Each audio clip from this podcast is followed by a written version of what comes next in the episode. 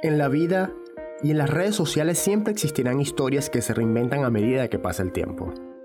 Cada temporada que vivimos en nuestra vida es como una especie de saga posterior que nace a partir de nuestra historia original, es decir, de nuestros orígenes, de donde se describen mayores detalles que no habían sido contados inicialmente. Todo fan del cine comprende que su película favorita tuvo una historia inicial, de la cual posteriormente salen segundas y hasta terceras partes, las que tienen por objetivo prolongar la emoción que significa contar esa historia hasta que llegue a su final. Sin embargo, ¿qué pasa cuando nos percatamos de que siempre existió un componente que nunca antes fue visto durante la trama?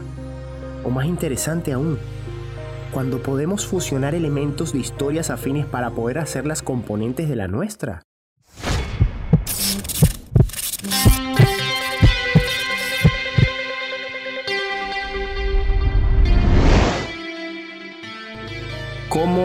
Contar tu historia en redes sociales? ¿Cómo puedo captar la atención de los demás? Nuestra historia personal es una constante exposición a la nostalgia que significa recordar todo lo que algún día fuimos versus la ansiedad que nos ocasiona alcanzar todo lo que queremos ser. Personalmente, vivimos muchos episodios que nos desenfocan a la hora de tomar decisiones para el futuro muchas veces preocupándonos por querer tener cosas para las cuales aún no estamos preparados de asimilar.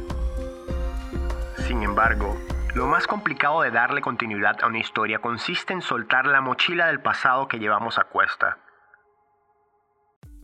Creo que en realidad dar el segundo paso es muchísimo más difícil que dar el primero. Porque la primera vez hacemos las cosas de una manera casi que libre de conciencia, en donde la emoción arropa la decisión y finalmente la oxitocina se hace responsable de las consecuencias.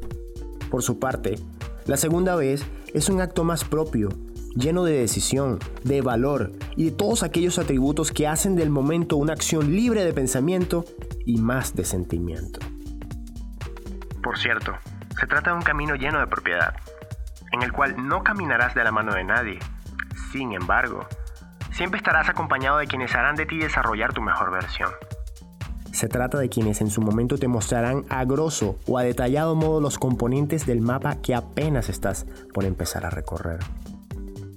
Pero del mapa al territorio hay un largo trecho, ya que las rutas que transitan los mapas pueden recalcularse. Sin embargo, vivir y sentir el territorio dista muchísimo de aquel esbozo que con anterioridad habíamos dibujado en mente. ¿Cuánto dolor, sudor y valor necesitaste para llegar hasta donde estás? Pero tranquilo, que poco a poco también te irás reconciliando con la vida.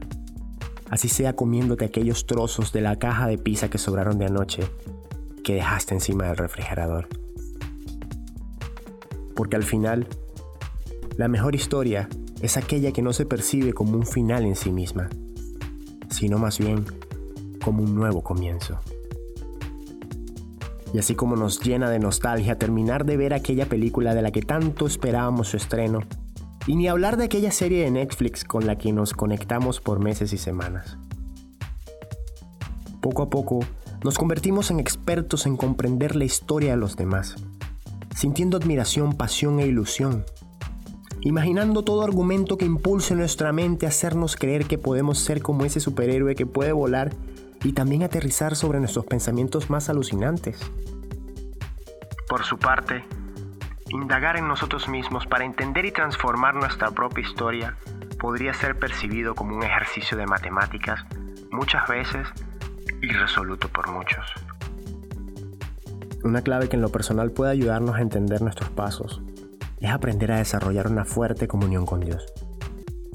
Porque cuando convertimos nuestras peticiones en rituales con contenido, pensamiento y propósito, magnificamos totalmente nuestra conexión con Él, aquel que nos creó y que nos conoce muchísimo mejor que nosotros mismos. No toda historia tiene por qué tener un final.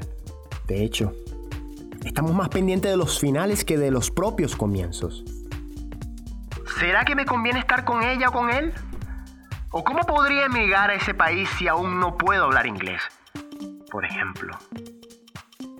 Creo que si empezamos a entender nuestra historia, empezaremos a ver lo que ya vivimos como aquello que nos transformó para ser aquello que siempre quisimos ser, y no como la muerte de algo que ya no está.